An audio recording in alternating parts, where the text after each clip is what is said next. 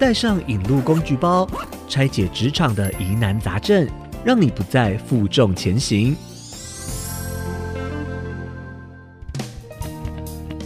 当升迁机会来临时，你是希望赶紧大显身手，还是觉得接到烫手山芋呢？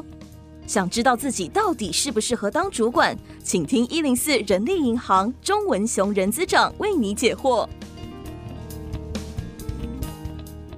各位听众，大家好，我是一零四人力银行人资长钟文雄。从企业经营的实务来看，成功的主管每天就是做好管人跟理事这两件事情。那首先呢，主管你要能够统合各项资源，比如说经费。设备、技术、时间跟人力资源，那对于部门目标跟任务的达成呢，你要进行负责。其次呢，主管你要能够运用你个人的魅力跟领导力，引导跟指导同仁来凝聚共识，齐心齐力为目标而努力。那针对这个问题呢，有五个迹象呢，可以看出你是否适合当主管。第一个观察的面向就是。你是否具备领头羊的特质？哈，我们知道说，在求学阶段有没有担任过班长、班代或是社团的干部？你是否会带头做一些事情？哦，然后帮忙张罗社团跟球队的事务？那过去我在所有的公司里面有这种特质的人，他的工作表现也通常都会比较好。第二个迹象呢，就是你是否有负责任的特质？比如说日常分内的工作或是学校的功课，如果你没有提前做完啊，或是如期的交付，你总是会觉得忐忑不安，那我没办法安心睡觉啊、休息啊，或是玩乐。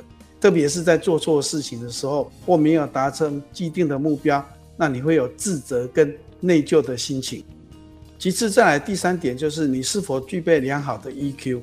好的 EQ 呢，除了可以管理好你自己的情绪以外，更可以正向影响跟帮助别人。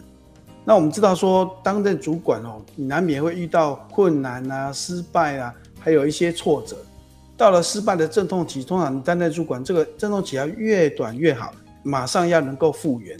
所以，像我常常会跟我们的主管勉励说，我担任主管哦，其实是没有悲伤跟意气消沉的权利。那今天不如意哦，明天太阳还是会升起来。你还是要继续领导同仁来接受各种挑战。那第四个观察面向就是你是否有具备追求卓越的特质。公司的营运目标只有永续成长，那部门目标也是一直一直堆叠上去。那我们常常听到企业大师或管理大师都会说，进步缓慢就是退步。如果你常常会为了自己设定卓越的目标，比如说你要通过日文、英文的检定啊。那你会设定运动健身的习惯，或是你会设定比较高一点的卓越目标，而且大部分你都达成的时候，其实你就很适合当主管。那最后一点，其实是我认为最重要的，就是担任主管，因为你的决策频率实在太高了，所以你是否有清晰思考的能力就变得很重要。主管呢，每天在做判断、做决策，那面对排山倒海的资料跟讯息，你必须秉持中立。客观跟细心求证的态度来进行判断跟做决策，千万不可以说呃人云亦云呐，那你听信谣言。那所以说，如果你具备上述五个迹象，你一定是一个称职的好主管。那无论你最终选择是否成为主管，最重要的是在职业发展中明确自己的目标跟价值观。最后呢，祝福各位都能在职涯生涯中获得满足跟成功。IC 之音年末线上音频展职涯引路计划，透过职涯选择，让你更接近理想生活。十一月二十号起全面上线，详情请上 IC 之音官网查询。